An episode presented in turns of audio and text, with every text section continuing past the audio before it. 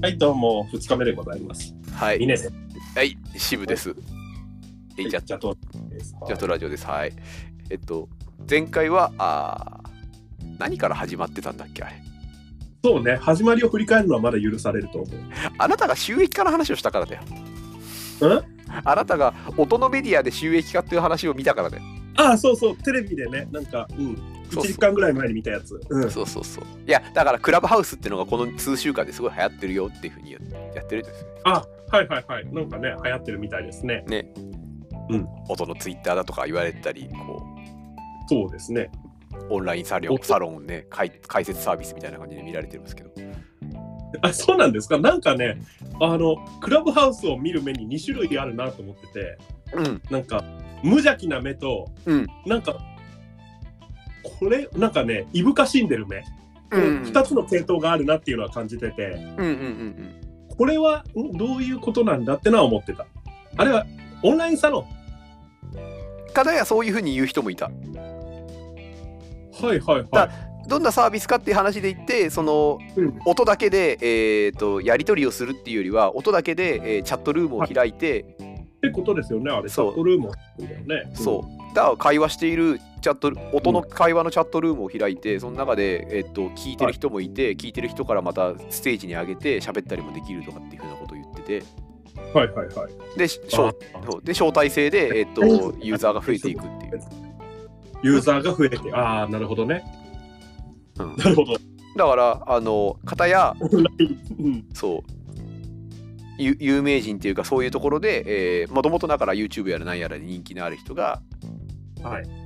そういうそうですね。そういう人と話ができるチャンスだと思うのかもしれないとか。なんかこうそういう人が話ができるチャンスとかそういう人がそういう場で場で喋ってるんでもうちょっとクローズドな空間なんで、えーはなんかここだけの話みたいなものが聞けるんじゃないかとかああ、それはなんかあってましたね。うん。あるみたいな話は。うん。っていう、えー、とが、えー一つとはい。その海外でもともとそれ入ってきてる中で、えー、と海外で、えーヘイトスピーチを、ね、が培われている場所だからあそうそうそう。もともとそうなんですよね。そう。そのなんか認識もなんか一つの軸としてあった。もともとそういうふうに待ってるって見方があるという。うんだからテキストみたいに永遠に残るわけじゃなくてそこだけの話でそれバーって話して終わられる終われるっていう風な場だから、そうですね。うん。ね、そういう、えー、とヘイトスピーチみたいなものが、えーまあ、後そこで。語られているみたいなことをやってるけどそこに対しての対処を全然していないままこっちに上陸してるんでうんうんうん。なんかそんなそんな場のサービスありがたがってなんかこうなんとかだとかって言ってるんだとちょっと問題だよなっていうふうに言ってる見方がありますよね。なるほどね。うん。私個人としてはまだ全然、あの、まあ、正体も特に来てるわけではないので、様子見という。うん まあ、結局使い方ですけどね、ツイッターだってヘイトスピーチめちゃくちゃ使われてたりとかあって、ただまあ、それをどこまで防ぐ仕組みができてるのかっていうのはね、あるからね。そうですねなんかだからなんか、うん、様子見っていうよりも招待されてなんとかなのかってし今のところは全然その招待された時の使い道って結局なんか有名これこれ。いやいやゆいや有有名人の有名人の深夜ラジオよりもこうオンラインサロンに近いぐらいのトークライブに近いぐらいのここだけの話が聞けるかもしれないレベルでしか感じないんですよね魅力をね消費者側なんで。そんなになんか、うん、特にはいいやって感じですね。じじうん、し知らない人と喋るっていうところには全然こう、はい私は積極的にはなれないからそうですね。私もなんか、もともとそういうの使い方がちょっと特殊というのもあるので、うん、かといってこ考うですえて食べるとかそういうのですからね。あの SNS の場合は、ここだと何も考えずにね、なんか、あの、ジャンボキングダムの話とかしたりしたけどね。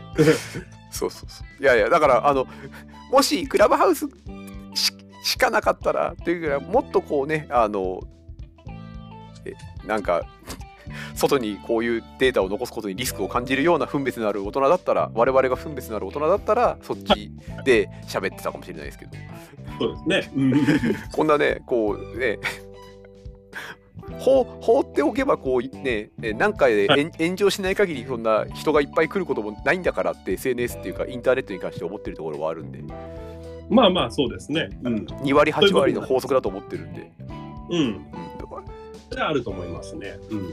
だからここがここが我々のクラブハウスなんですよね。そうね。クラブハウスだ。ああんまり。そうまあそそういう感じだな。でまあまあまあ、でというで音音のメディアが流行ってますねって話はなんかそうそうそう。そういうところからかなと思いますよ。うん、それで収益化から、そうんそうそう CM が入るってところでそうですね。地方 CM の話になり、はい。はいこれ、前回の流れの話を今回してるのって、意味があるんだろうかと一瞬思ってしまった。すいません、そうでしたね。えー時間を食ってしまいました。いやいやいや。いきますか、それではそろそろじゃあお便り。お便り。はい。はい。いやお便りいただきましてありがとうございます、今回も。ありがとうございます。はい。一通いただいております。はい。はい。では、読みますね。はい。ズバリ、長文派ですか？短文派ですか？えーラジオネームだと思われます。えー聞くと刀とワイシャツと私さんです。はい。いいですね。90年代の日本の文化批評みたいなね。聞くと刀とワイシャツと私はこういいっすねここの歌詞に恥の文化を見るんでしょうかね 全然ないと思うんだけどな恥の文化は味の文化ないね。一つ言えるのは、この人はラジオネームに関しては長文派なんですね、あなたはというこ それもだから長文派っていうのは何の何をもっての評価なんですよ相対評価ですよね。そうですね。聞くと刀とワイシャツと私だったら別に長でもないんじゃないですかねああ、じゃあ蝶、蝶にするために、菊と刀とワイシャツと私と小鳥と鈴とみたいな感じにするといいのかね。えーもっとつなげていくパターンとパンとエスプレッソと。と嘘とビデオテープを。ああ、と嘘とビデオテープね、いいね、飲みたね。はい、うでえーズバリ。はい。はい。えー長文派ですか短文派ですか？という、えーっと質問なんですが、はい。あーね。はい。ま前置きを限定をしとくと、限定をしておくとはい。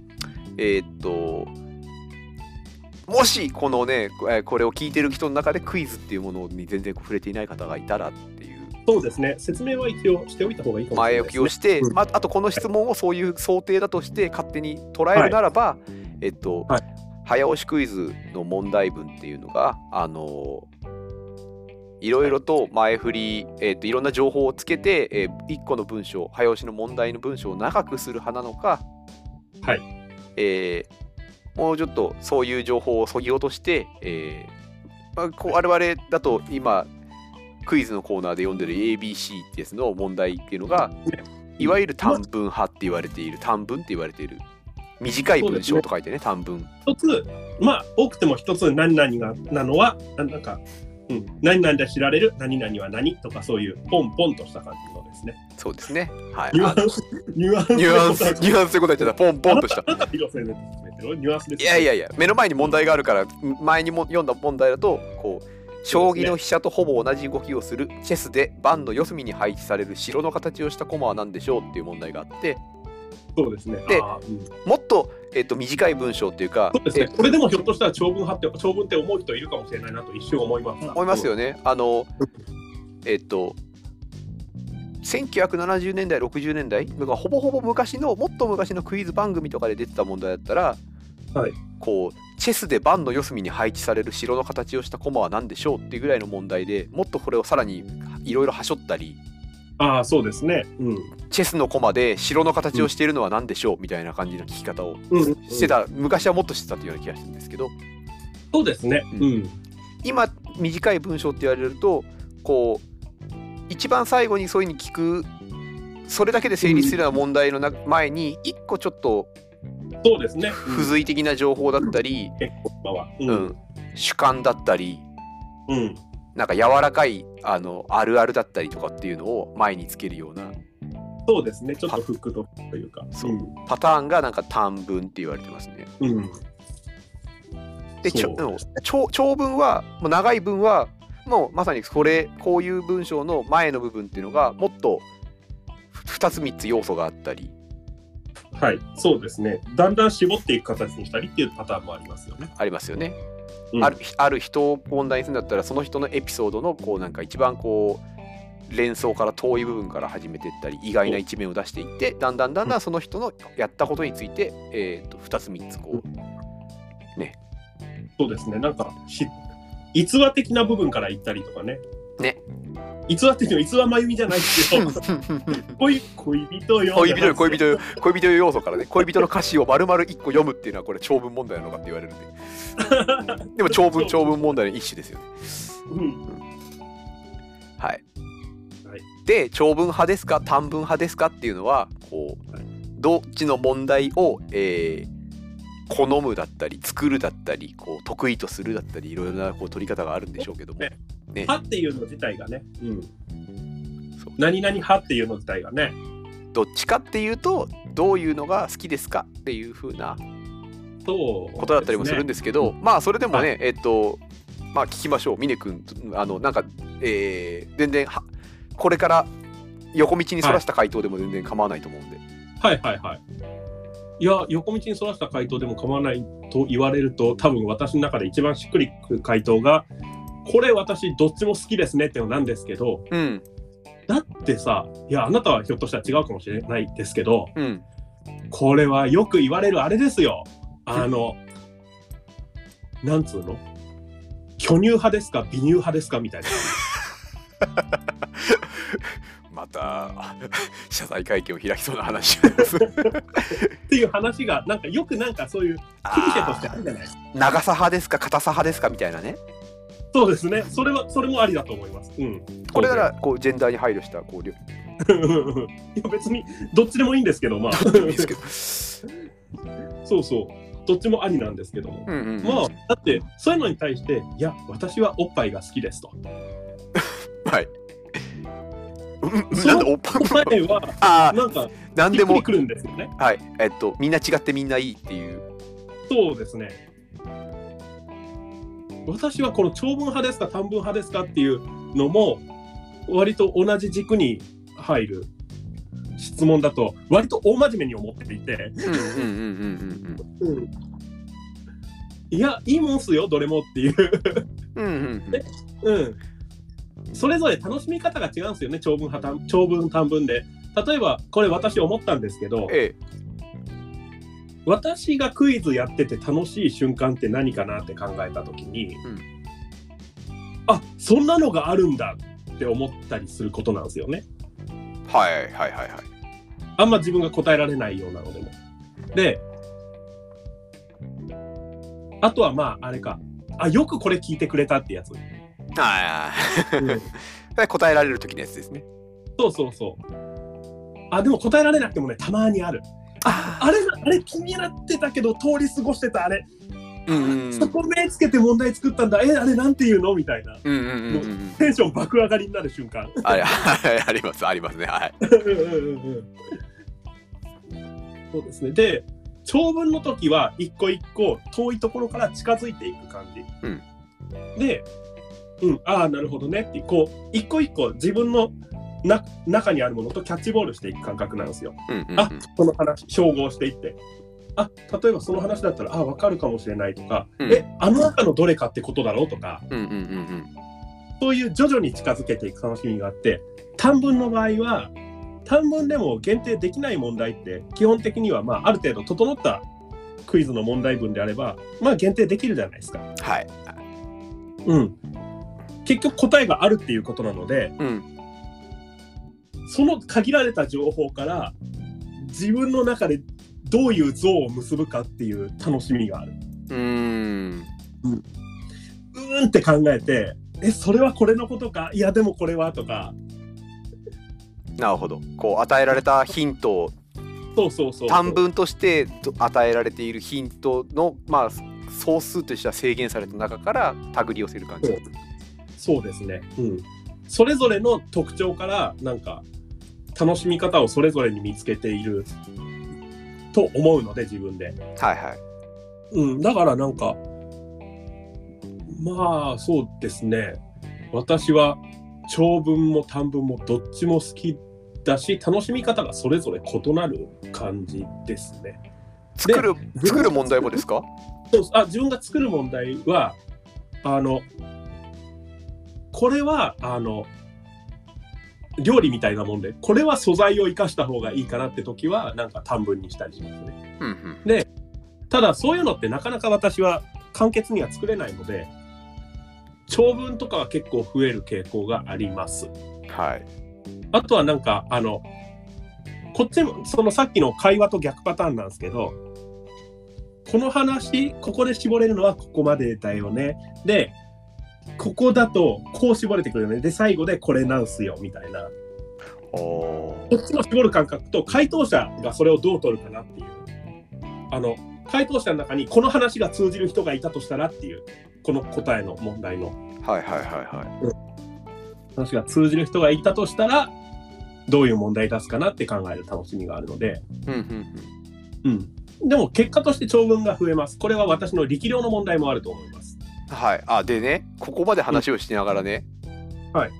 あの初めに言おうと思ったけどしてなかったやつをあ残り短いけど、ちょっと確認しておきたいんですけど。はいはいはい。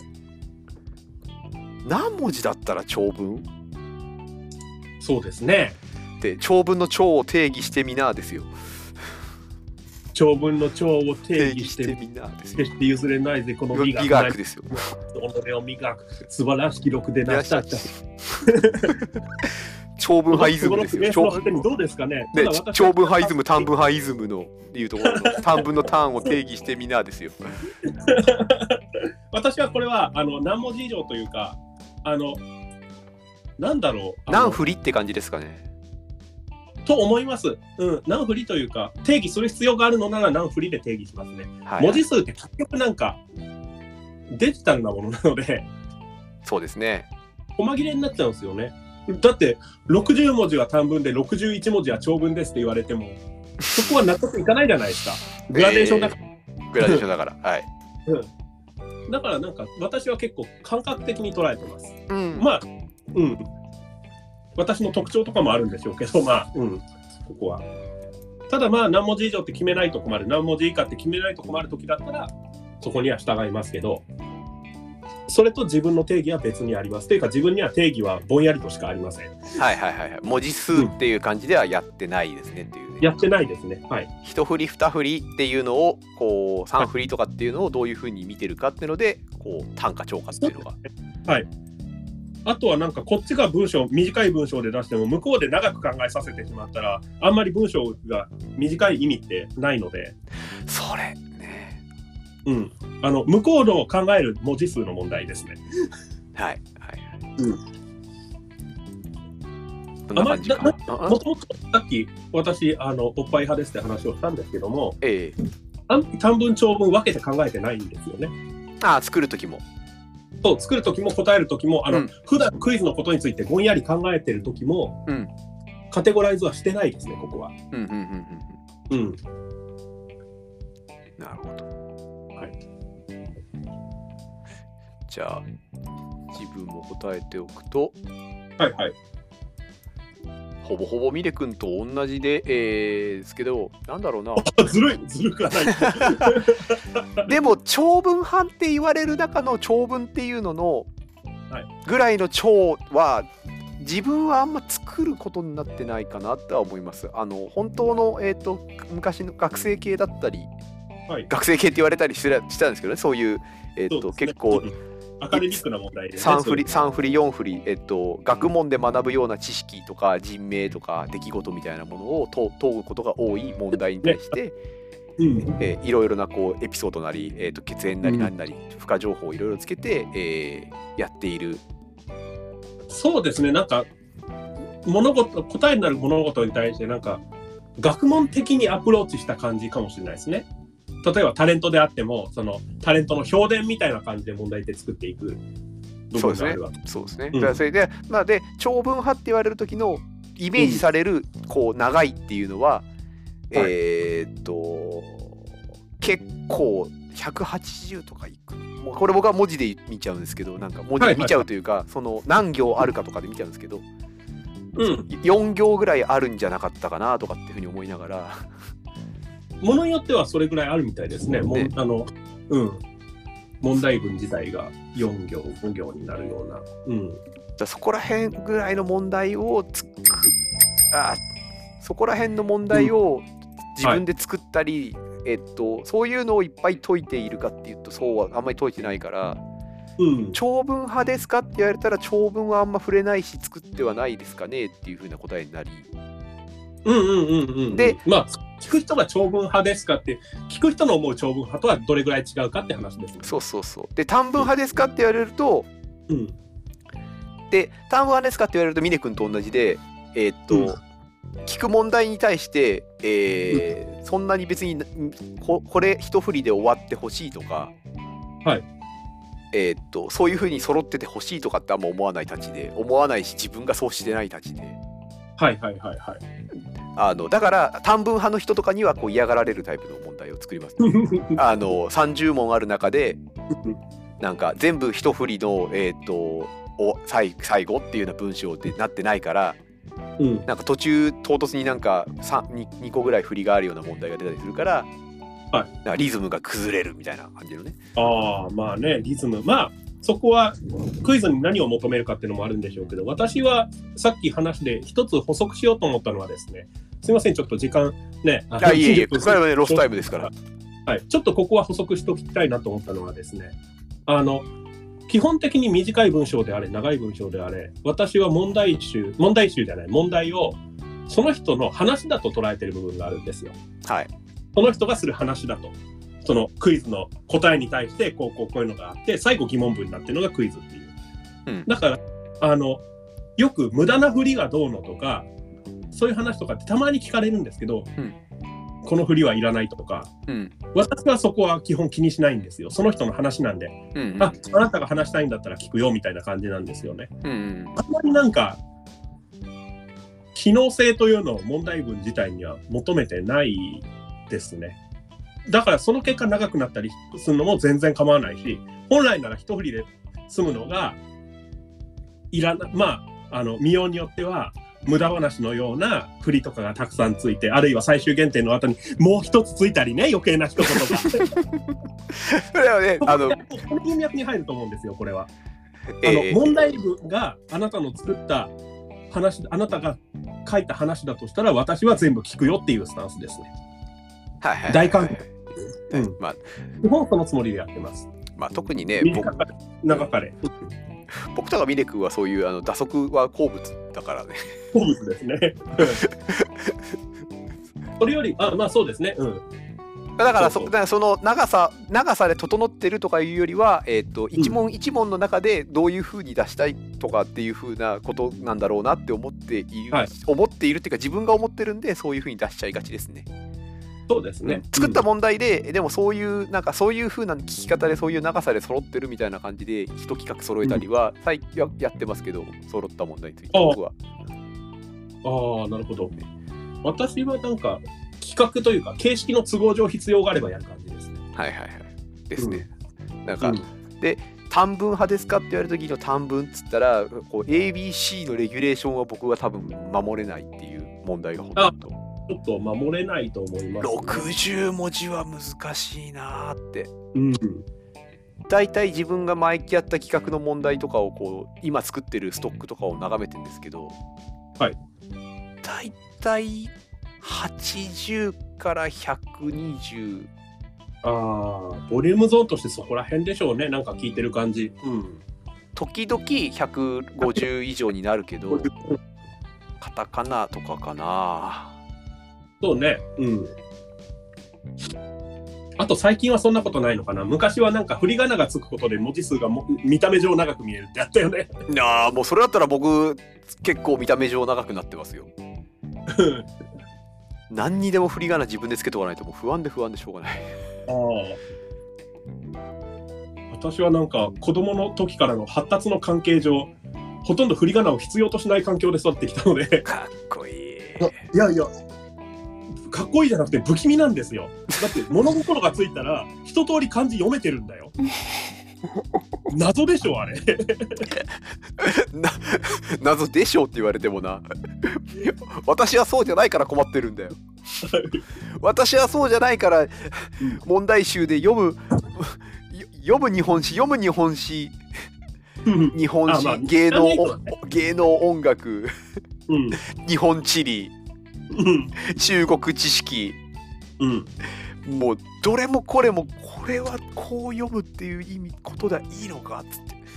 ああでも私も結構余談で言ったりするんであの余談ってあらかじめ決め打ちしちゃったりするんでこの間とか大変でしたよ。振り場の時にですね振り場ってまあクリアみんはない。ではいあのルールなしでやってる時だったんですけどあの小豆島にある町かなんか聞かれてうんうん。小豆島町とあの土って字にあの庄屋さ様庄屋様の庄の字。はいあれですねはい。で、うん、それで俺土庄町だとずっと思ってたんだけど、うん。で土庄町って答えたらもう何の隠しあの裏ど裏付けもなしによ。そしたらいや正解じゃない。違う違う後藤だと。そうそうそうそう。正解は殿庄町でしたって言われてそう。うん、であのあそう読むんだって俺何が言いたいかというとえなんとなく自分で決めつけて判断していることがあることとそれでも一回聞くと覚えることだね。あーすごい。一回聞くと覚えるわすごいな、なんかね漢字に関してはねなんか自分で振った覚えのないスキルポイントが振られてる。うん。漢字。本人からそこそこ気持ち悪い。ありがたいけど。読み。気持ち悪い。読み仮名スキルレベル8とかなんかそんな感じのこうスキル。そうがそうなんかあるんですね。いやいやそうそう。あなんかあそれだとあやばいもう一回 あのなんだっけ。あのね友達であのテレビは見ないんだけどうん。あのインターネットでしニュースは見るからうん。そこで触れてるんだけどクイズで出た時に、うん。漢字の字面でしか見てないから読みがわからないっていう、ああでもそれはあるでしょうね。特に今とかは。うん。今は。うんインターネットとかで見てると読みがわからないっていうのはあるよね。そう。自分もそうですね。なんかインターネットで見てるニュースから、うん。あのブックマークしてうん。とかブックマーク時事時事をブックマークしてる間にあのどっかで問題出されるパターンは往々にしてあるんで自分が作る前に。そうですね。うん。そうそう。その時に読みが分かんなくなってうん。みたいな。私よくあるのはあの芸人さんの名前ですね。はいはいはいえこれ友安でいいの？みたいな、うんそうあのねそうそうそうそう。うん。もうもう、まなんとなく友安と決め打ちして読んでるけど合ってるかどうか知らない。読み仮名でも読み仮名の別につけることなくもうみんな知ってるよねってやるがまあ省略してるからね、普通にニュースのところでは。そうそうそうそうスポ僕はスポーツ選手そうですよ。そうああなるほどね。スポーツ選手もそうですね。うん。全然テレビで触れない。テレビとかラジオのこう音声で触れないからこう文字面だけ見て、うん普通そう読むけどそう読まない人だろうかもしんないなとかっつって。あそのかもしれないはある。うん。ありますねありますね。うん。あじゃあ話がそれましたが短文派長文派って言われるとおっぱい派。まあ全全文派。僕はその中で言ったらこう中文派かもいや中文派かもしれないです。中国語？中国文学の略になっちゃったね。違うね 超中超国。うん長くもなく短くもないやつに行きがちですっていう。うんうんうんうんうん。そうだね。作る方はね行きがちというのは。うん。はい。うん。ということであの聞くと刀とワイシャツと私さんは。そうですね。はい。あなたは何派ですか？っていう。そうこんな感じでよろしいでしょうか。いやあなたそれはあなたたちは短文だよとかこう私が言っている長文はこう何文字とか何振りとかこういうふうなことなんですけどとか。いやクイズの話じゃなくてあの普通に文章の話なんですけどとかそういう。文章だったらね文章だったらどうなんですかね。私はあの文章が長いと言われることはよくあります。はい。ただ自分では長いと思ってません。はい僕もあの、お前の話は長いとよく言われます。はいはいはい。超私なんかあれですよ話が長すぎてねあのあの何とは言わないけどジャトーラジオの相方からね この6回目の放送の途中ぐらいから呆れられたことが あれはあれは話が長いんじゃなくて全てに対してそっちで持っていって違う話を始めるからでしょすいませんはいもうえそうあまとめられて聞くとその通りとしか言いようがないしもうなんかめっちゃ冷や汗が出てくる。はいはいいいですよいいんですよはいじゃあえーっとこっち話があロスタイムオーバーで29分話してんだなはいはいはい。まあ一旦これでえーっとここお話をここロスタイムはいえー10分ということでここから10分クイズやってそうですね。決めましょうか。タイマーを、タイマーをつけよう。はい。じゃあはい前回が、えー74問目、えーのリフレクソロジーはい。でした。はい。出た。いつもななんかね、前回、今回と私は、なんかわた特に私だと思うんですけど、多少指紋がかってる部分が ちょっとねあの分別のある大人がする話ではない感じのないね。ちょっとツイッターだと分別がある大人なのに。てかまあだクラクラブハウス対抗意識は出ちゃったんだろうな多分な、ああ、そっか。うん、確かに、無意識のうちに。うん。うちのうちにはい、うんじゃあ75問目からバッキンクラブハウスぐらいわかるよ、この野郎。雑だなはいいきます問題落語などの古典芸能で本筋とは関係なく挿入されるダジャレくすぐりぐらいわかるよ、この野郎。そうだね何々ぐらいわかるよ、この野郎。クイズでやると、それは普通になんか、いや、そんなわかんの常識じゃねえし、なんか、まあ、わわかんないのが普通だから、なんか、それはなんかね、ダメだな。か感じが感じよくないですね感じ悪いなと。感じ悪いよね。う。ん くすくすぐりいや僕はくすぐらいわかるよバカ野郎って言われた瞬間にあの新章かなって思いましたよ。伊達天のい 伊達天の新章かなって思いました。イラテンの新書あれビートだけでやってるそうそうそうそうう。ん。はい。新書の真似ね。ああそれはそれは新章の真似なんだ。本物の新書の真似だん。実にどうも。あ、これ、炎章の真似ね。わかんない。ごめんなさい。わかんない。すい。い。きます。問題。マスクにもいろいろありますが死んだ人の顔から取った型で作る？デスマスクぐらいわかるよ うなの。でもやめるんじゃないのかそれ。感じ悪いから。やめる。ね、感じ悪い。あしかしでもこれなん2008となく流れ続けて。2008年に何？デスマスクなんてことを申しますなって言うとちょっと新章っぽかったなと。あーだわかんないんだね僕は はい、すいません。いやなんか2008年の問題だけどうん。こうマスクにもいろいろありますがって言ってこうなんかデスマスクに落ちるっていうのがすごい2020年っぽい問題だなと思うああ、え？どういうこと？それは。いやーこう今のご時世をなんかこああ、マスク。んそうね。マスクにもね。マスクにもいろいろありますが今聞くのブラックすぎるだろ。いやだからいやだから時代を反映してんなと思っちゃったそうね。ううん俺ね、クイズでさ、何々にもいろいろありますがって聞くたびにさ、頭の中でど根性ガエルのオープニングテーマが流れるんだよね。あエルもいろいろあるけれど。なるほどねなんとかにもいろいろありますが不利ねそうそうそうそう。えー、はい。いやでもこうなんか。根性、根性、ど根性、精神論ですよ。いやいやいやもう何としてでもねやるんですよ。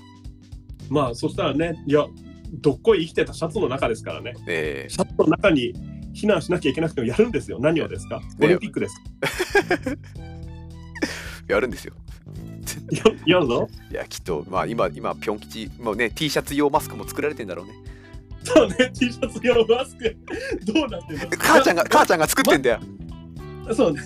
で、マスクをした状態で、あ、でも違うな。腹巻きみたいなうん、腹巻きみたいな生地から母ちゃんがこはい。うてかこうヒロシが外出てこうとするときにマスクしなきゃねって話したときに、ううんこいつはいいのかよっつってピョン吉に対してじゃあそうね。ピョンピョン吉にも作ろうかねって言ってこうちょっと ありそう。腹腹巻きをベースにしてこうマスク作ってこう顔にかぶせるって言って。そうだね。でもでかすぎて目も目も隠れちゃう。そう。でかすぎてで、なんか、ね。でかすぎて何ねまあ、目目顔全部隠れちゃってもう何も見えねえやって言ったりする。でかい、バカ王のパパの腹巻きみたいな。みたいな。で、それで外でさ、五郎とすれ違うんだけどさ、うん。五郎ってあの、なんつうの、目の周りが赤い人ね。あ五郎ねうん。でも赤いマスクつけてるから顔全体真っ赤になってる。ゴロわかんねえなお前なっつってどこがどこがマスクでどこが目なんだかっつって ひどいでやんすよって ああだあるいは、鉢巻きをマスマスクの位置にずっと動かすかどうかだよね。ああなるほどねそれで賄っちゃって X メンのサイクロプスのあのゴーグルみたいな感じで、上に上から下に下げて。そうそう下に下げる感じの。だいやなんか令和のど根性ガエル近鉄のマニエルがしてたアメフトマスクみたいな。あのマニエルって選手が、あったあったなあったなと思ってあったなと思いながらもいいまいち今頭の中ですぐ出てこなかったよ。赤鬼、うん、赤鬼だっけ？赤鬼だっけ？マニエルは。あの俺も野球疎いんでね。チャーリー・マニエル。うん、あフェイスガードね。アメフトみたいなね。そうそう。そうそうそう。はいはい。フェイスガードじゃ意味ねえじゃねえか ここれこれアクリル？アクリルもプラスチックもなくただスケスケのあれだぞ網だぞこれ。網だね。まあ、デッドボールはすげえ。すげえ、うん。そうそう。いやだからそんな感じであのなんかなるんでしょうねって言って。あで、うん。まあ僕がこの問題読んだ時に今頭の中思い浮かべたのは、はい。あの死んだ人の顔から取った型で作る顔面像なんだけど、うん、まあ、その顔面像自体ももうすでにマスクをしたまんま型を取ってるああ、デスマスク。マスクデスマスクね。マスクデスマスク。デスマスクがもうすでにマスクをつけた状態で出来上がる。はいはいはいはいはい。そうね。今の時代のデスマスクだったらそうなんだろうなとかって思いながツタンカーメンの包帯みたいだな。らそんな感じ、うん。はい。では問題。はいスペイン内乱を舞台にアメリカの青年ロえっ、と、武器をさらば。ではない。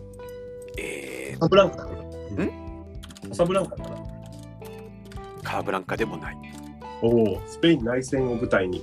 まあ確かにな、内戦舞台に。雑な推しだったな、今のちょっと。うん。えーっとでも今、うんカサブランカと,、えー武器をさらばをモ検ロッコ？うはい、えースペイン内乱を舞台に、えーアメリカの青年ロバートとスペインの娘マリアとの悲恋を描いたヘミングウェイの小説は何でしょう他がために金はなる、あ、そうだ、たがために金はなるだ。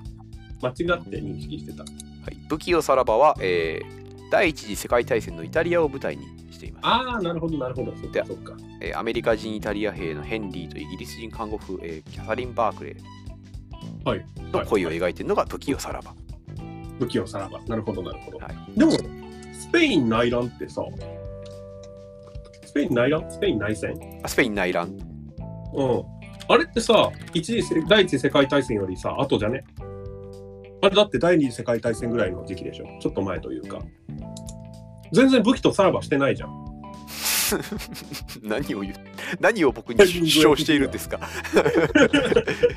えーつっても全然こう詳しくあれそういうのふわっと生きてるんでスペイン内乱内戦が1936年から39年までそれぐらいですよね。フランコ政権ができるみたいな話だから。うん。